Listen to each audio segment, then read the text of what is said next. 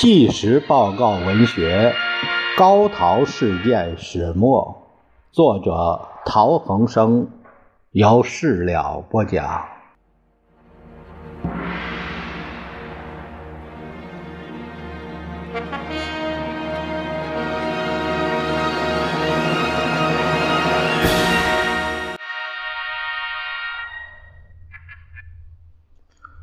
我们前面说过。曾仲明被特务误刺而死，与汪精卫之决心远走他国或者进入日本占领区有着关键性的影响。河内刺杀事件发生之后，重庆方面始终不止一词，亦不对汪组织的激烈质疑做任何反应，直到四十多年后才。先由参与刺杀行动的特工人员王鲁翘透露此案内情，既由策划与领导人陈公树打破沉默，将此一事件的来龙去脉做了详细的交代。王精卫被永远开除党籍，自然非常愤怒。是指此时，近卫首相突然辞职。更使他处于十分彷徨的处境。重庆方面虽然数度做出一些劝阻的努力，包括彭学佩送他赴欧护照，驻英大使郭泰祺安排赴欧，大公报主笔张继鸾笔下留情，古正鼎亲送旅费及出国会护照等等，亦终归无效。据说汪精卫曾对古正鼎发牢骚说：“以前我因蒋介石的凶残暴虐、自私，我反对他，他用各种方式来危害我、重伤我。我被他苦迫出国去来，何尝要过他什么护照？他如把党国搞得好，我便终生不回国一得；如搞得不好，我去了，还是要回来。”陈公博和陶希圣也向他建议，与其进入沦陷区，在日本人的卵意下组织政府，坐实党中央对他通敌求降、直欲撼动国本的指责，不如就此远赴欧洲，脱离是非。陈公博反对汪精卫再与日本人接触，他在八年来的回忆中写道。在河内住了几天，敬畏声明已发出。汪先生起草一个答复，交周佛海、陶希圣和我三人带去香港发表。是即所谓验电。我临行之时，力劝汪先生不要离河内，并且不要和日本人来往，以示无他。我回香港以后，心想我已心愿已了，只求汪先生不要再有行动，或者可以。得重庆各同志谅解。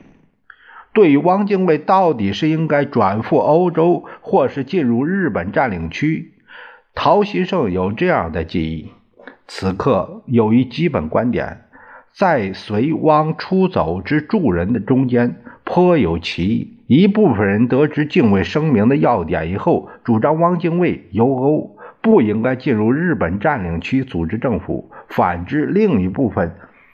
力主到上海去进行谈判，两种意见折中的结果，汪夫妇留在河内，其余住人转往香港，暂为观望。不幸就在此时发生了刺客潜入住宅，企图行刺汪氏而误杀曾仲明的事件。陈公树根据多年史料和亲身经历，写了一部厚达三百八十多页的巨著。河内汪案始末，远为当代最权威的第一手史料。陈将军受曾丰之命为国出奸，从正义制裁叛逆的角度叙述事件经过，义正言辞。现在，且让我们听听受制裁者在黑暗中束手就监的情形。汪。精卫夫妇抵达河内之初，先住在朱培德夫人寓所中，其他住人则住都城饭店。后来又迁到丹岛一家避暑旅馆居住。入住不久后，发现有些出入旅馆及活动于周围的人物形迹可疑，乃决定再搬回市区，在高朗街租了一幢三层的洋房。住进这里的人有汪精卫、陈璧君夫妇、曾仲明、方君璧夫妇。汪氏女婿、女儿何文杰、汪文兴，陈璧君的弟弟陈祖昌，侄子陈国奇，其他家人朱威就是党国元老朱执信之女及随从等人。陈昌祖正好住在二楼楼梯口，亲眼见到整个行刺的行动。以下是他的叙述。一九三九年三月二十一日，发生了一件企图谋刺四哥指陈昌祖之姐夫汪精卫的悲剧。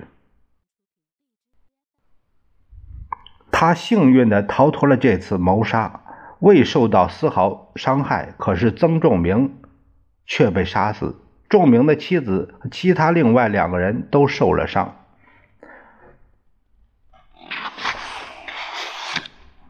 自一九三八年十二月到达河内以来，四哥与蒋介石之间的联系并未中断。蒋曾派几名密使前往河内，想说服四哥返回重庆，没有成功。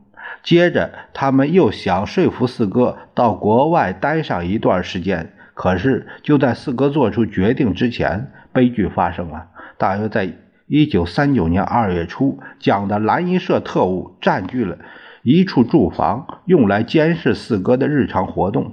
他们在马路斜对面租用了一幢高楼的几套房间，从楼的顶层可以很好的观察到公寓楼左侧顶层起居室内的情况。他们一定不知道这间特殊的起居室并非四哥夫妇所居，而是由曾仲明夫妇使用。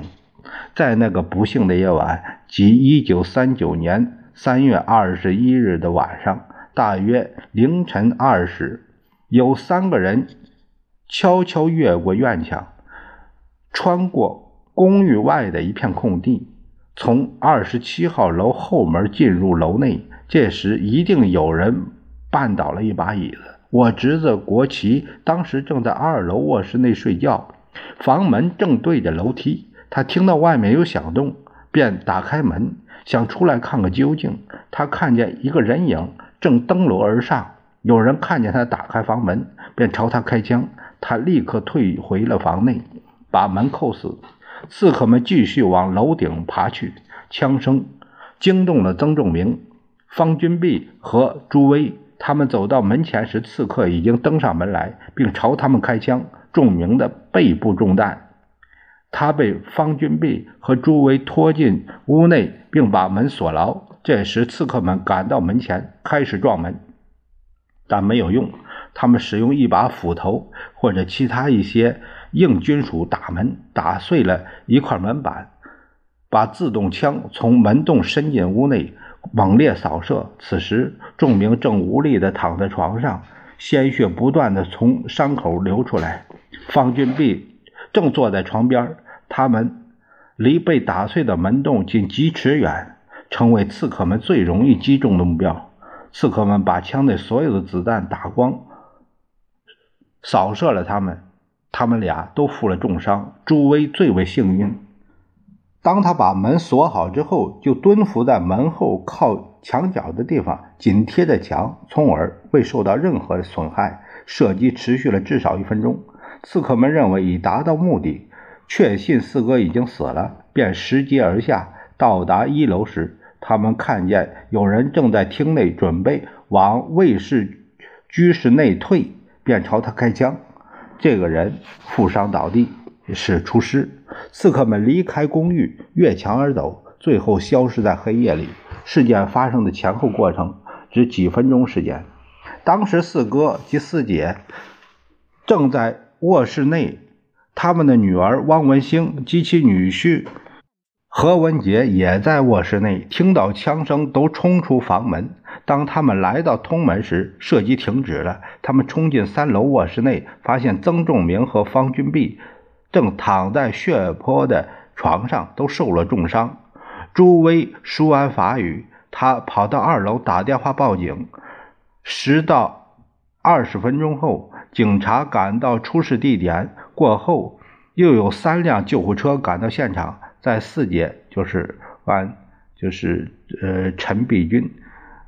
在四姐的陪送下，把四名伤者送到医院。曾仲明负伤最重，腹部被枪弹打得布满了窟窿，犹如蜂窝。医生马上为他做手术，何文杰和其他人也为他输血，但是这一切都没能挽回他的生命。他于三月二十一日下午死去。四姐一直陪伴在仲明身旁。四哥不顾警察的反对，来到医院看望仲明。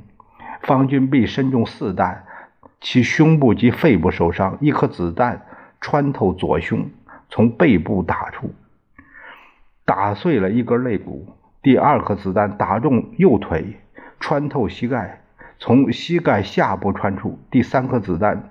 打在左大腿，未伤骨头。第四颗子弹伤在左乳，仅仅擦伤表皮。幸运的是，他的膝盖未被子弹打碎，但是第一颗子弹造成了很重的伤，给他带来了许多麻烦，引发了胸膜炎，并伴有高烧，因此他不得不在医院待了三个月。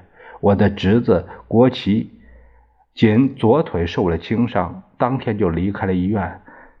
第四名伤者是个厨师，叫阿啾，左胸中弹，被迫在医院住了两个星期。刺客似乎有三名，有人说是四人，参与那天晚上的行动。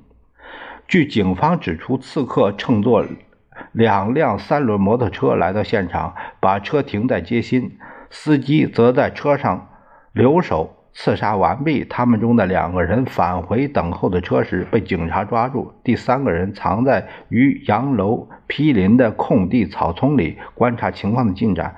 以后他离开现场，返回重庆。一年后，他就是指的是陈公树，被南京汪伪政府的情报机构在上海捕获。最后，他承认自己参与河内的谋杀活动。曾仲明被刺，汪组织反应极为强烈。曾仲明之妻方君碧及汪兆明、陈碧君夫妇以友人身份联名在香港《南华日报》从三月二十二日起连登讣文七天，内容为曾仲明先生三月二十一日上午三时在河内寓所为凶徒阻击，下午四时半。伤重逝世，曾先生努力国事二十余年，兹足以身殉国，哀此讣文。同一天，《南华日报》发表社论，题为“为河内暴乱事件质问重庆之执政者”，全文如下：三月二十日早二时，暴徒数人闯入汪先生河内住宅，开枪轰击，受伤者数人。追随汪先生多年之曾仲明先生因伤逝世，选凶手三人被捕，据称系二月底三月初相聚由重庆来河内，五人闻讯之下悲愤异常，自免疫感情略述所怀，以至于国人，并质问重庆政府。汪先生自一九三一年以来忍辱负重。以与日本周旋，中国乃得于六年之中，略有国防军事准备之余裕。此种精神，此种努力，乃所以为中华民国，所以为国民政府，亦所以为国民政府中心之蒋先生。自抗战以来，汪先生乃本于一贯之。精神与努力，求国家命脉之保存，求民族生机之持续，不断以维护国力为律念。汪先生此种精神，此种努力，无一不为国民政府，亦无一不为蒋先生，且无一不为蒋先生和衷共济。夫中华民国为求生存独立，不得不战。战争归于挫折，则战争终于何意？故为政者在此期，不可不支持战争，亦不可不准备何意。从表面言之，战与和固不兼容；而里面言之，不得不战而战。战乃所以为国家，不能再战而和，和乃有弊于民族。故在无可再战之今日，主和无罪，亦更有进者。在表面上，重庆方面近来先有路透社发表之官方谈话，既又有外交部长之谈话，皆祈祷国际周旋。皆期望东亚和平，举凡和平会议，乃至于中日谈判，皆畅言无负顾忌。在事实上，国民政府以及蒋先生亦皆有各种之努力，为国家提统计。吾人兹不欲明言。吾人今日欲质问重庆之执政，纵令认定汪先生与县政府。为国民党之两派，两派之政见不同，可决于民意；两派之方略不同，可决于舒服。何必诉之于暴力，以摧毁此无机心、无防备之在野领袖？王先生出国以后，只发表其素日一贯之主张，且发表唁电以后，更无相继而起之言行。乃重庆先以过当之处分，又继以此种毒辣之暴力，此等事件绝不能委为共产党所为。吾人深愿重庆答辩于国民之前，更望国人判断重庆之用心与手段为何物。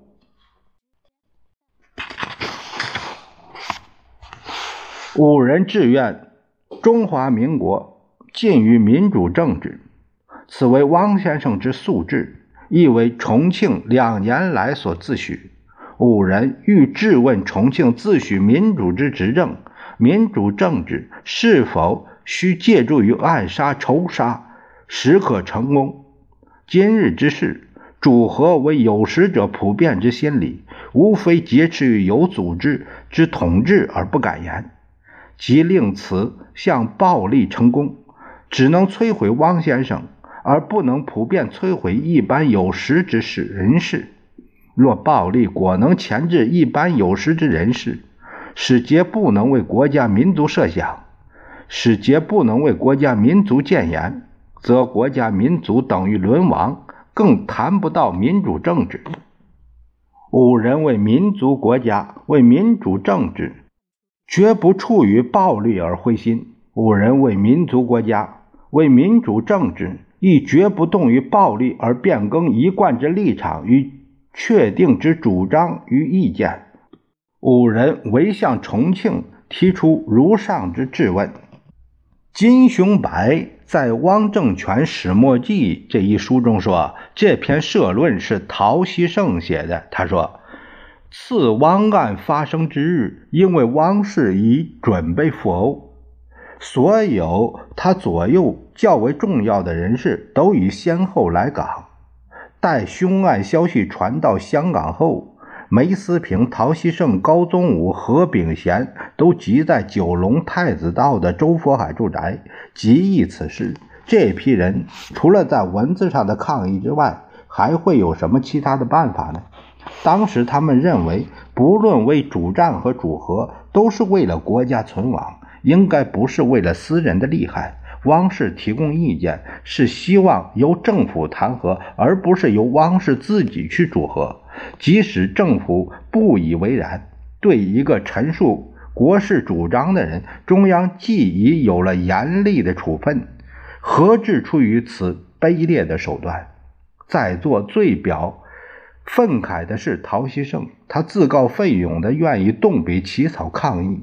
当人们还在纷纷议论之际，他就坐在沙发，委身挨挤，振笔疾书，为《南华日报》写就了一篇社论，题为《为河内暴乱事件质问重庆之执政者。我手里尚存有当年的全文，但因为写时陶希圣正为一时之意气所激荡，字里行间显得颇为率直。兹仅揭录其中一节，呃，就按上文夫中华民国为求生存独立起这一段，从这一节可以证明汪氏的出国出意，亦仅以发表主张为止。并没有验电之后相继而起之言行。事实上，经此巨变，使汪氏于愤怒哀悼中，已在筹为他今后的行止了。香港南华日报系汪系外围的宣传报纸，社长林伯生为国府立法委员，该报发表激烈言论，自然不足为奇。验电。举一个例子，说老实话等文章都都由该报发表。后来因为府汪色彩太重，为国府免职。一九三九年一月十七日，林伯生在香港德辅道行至连卡佛百货公司门前，被两名工人模样的大汉以铁锤猛击头部，重伤，几乎送命。凶手后来被捕，传说。尚未及审讯，即被狱友殴毙牢中。林伤愈，旋赴上海，曾任汪伪中央宣传部部长。林伯生被击次日，香港大公报对其有如下的描述：林伯生年三十七岁，曾赴法国巴黎留学。汪精卫赴巴黎时，林召集留法同学会。欢迎，此为汪与林发生关系之最初阶段。后来，汪在香港设《南华日报》，委林主事。不久，又在上海设《中华日报》，林又奉调主其事。林在政海中因汪之关系甚为活跃，曾任立法委员。上月因汪精卫主和之唁电，由林伯生。及梅思平二人联合签字，送给港中各报社。中央以林伯生抚汪有据，乃明令辞去其委员职。林与梅二人最近又曾联署发出汪精卫致蒋委员长书。三月二十七日，汪精卫写了一篇《举一个例》，发表于香港《南华日报》。除对国府谋刺事件表示愤怒外，他解释与日和谈，并非他个人的主张，而是国民政府的政策。他举的例子是一九三七年十二月六日在汉口举行的国防最高会议第五十四次常务会议的会议记录，讨论。即决议以陶德曼大使带来的日本和平条件为和平谈判基础。他质问：第一，德大使当时所说与近卫内阁去年十二月二十二日声明相比较，德大使所说可以为和平谈判之基础，何以近卫声明不可以为谈判之基础？第二。当德大使奔走调停时，南京尚未陷落，已经认为和平谈判可以进行。何以当禁卫声明时，南京、济南、徐州、开封、安庆、九江、广州、武汉均已相继陷落，长沙则尚未陷落，而自己先已烧过精光，和平谈判反不可以进行？第三。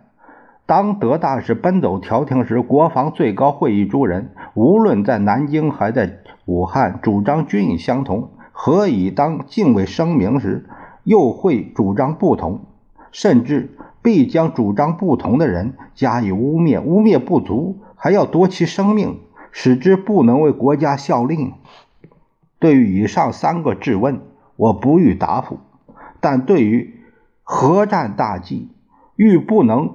不再为国民一言。有人说道：“既已主战，则又不应又主和。”此话不通。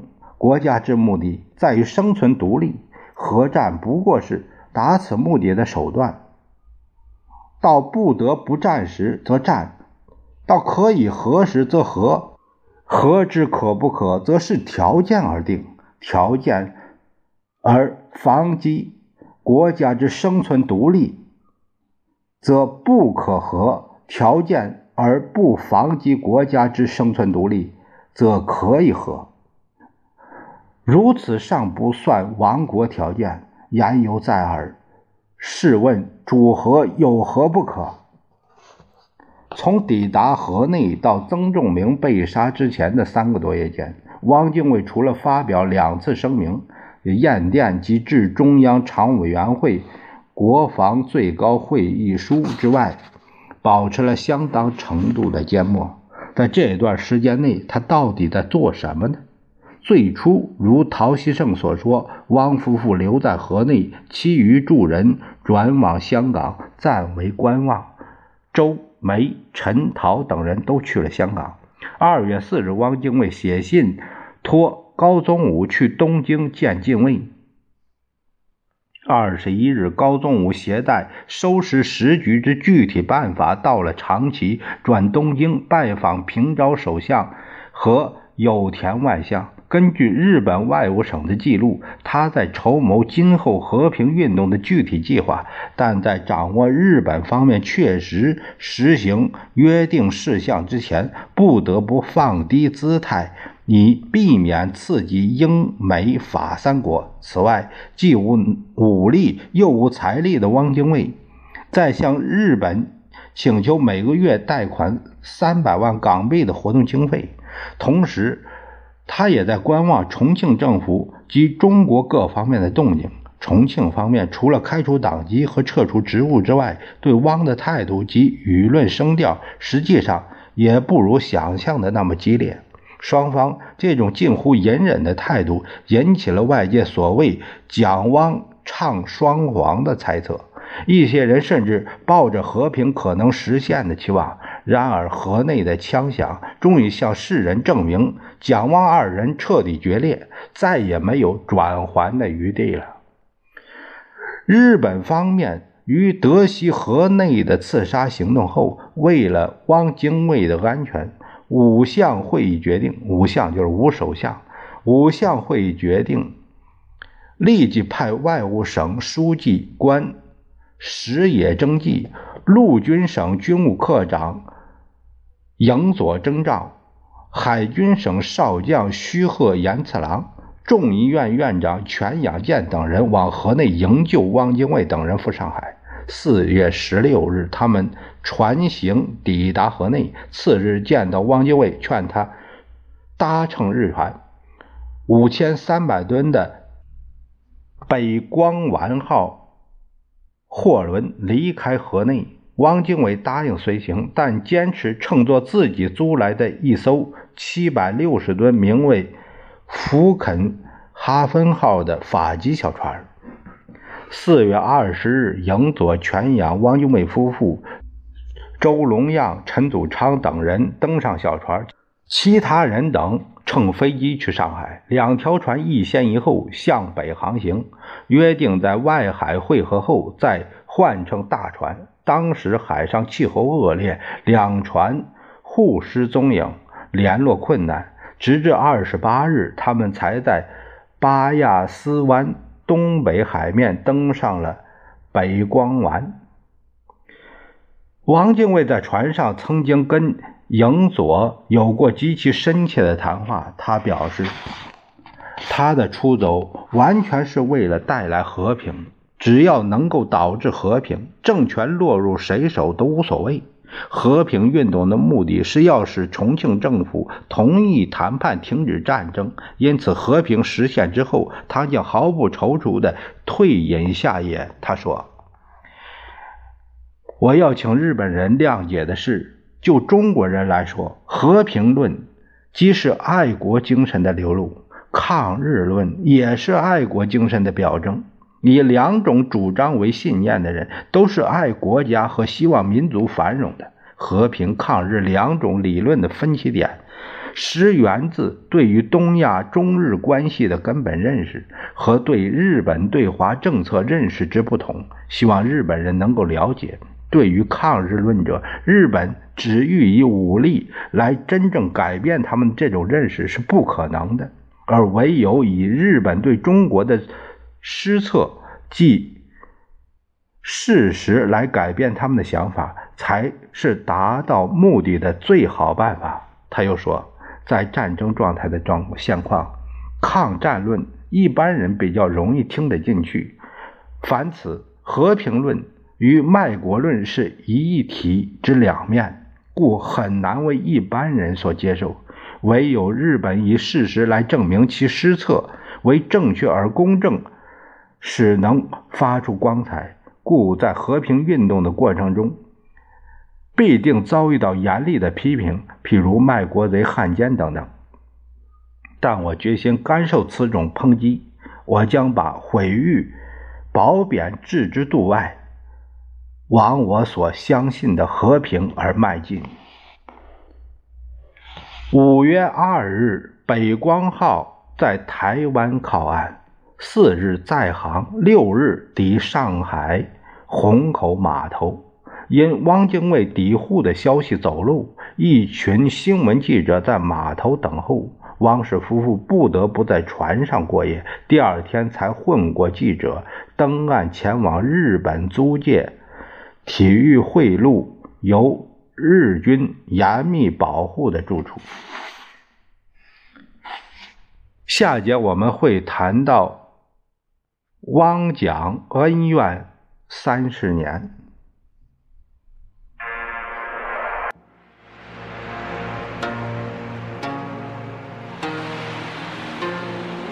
滚滚长江东。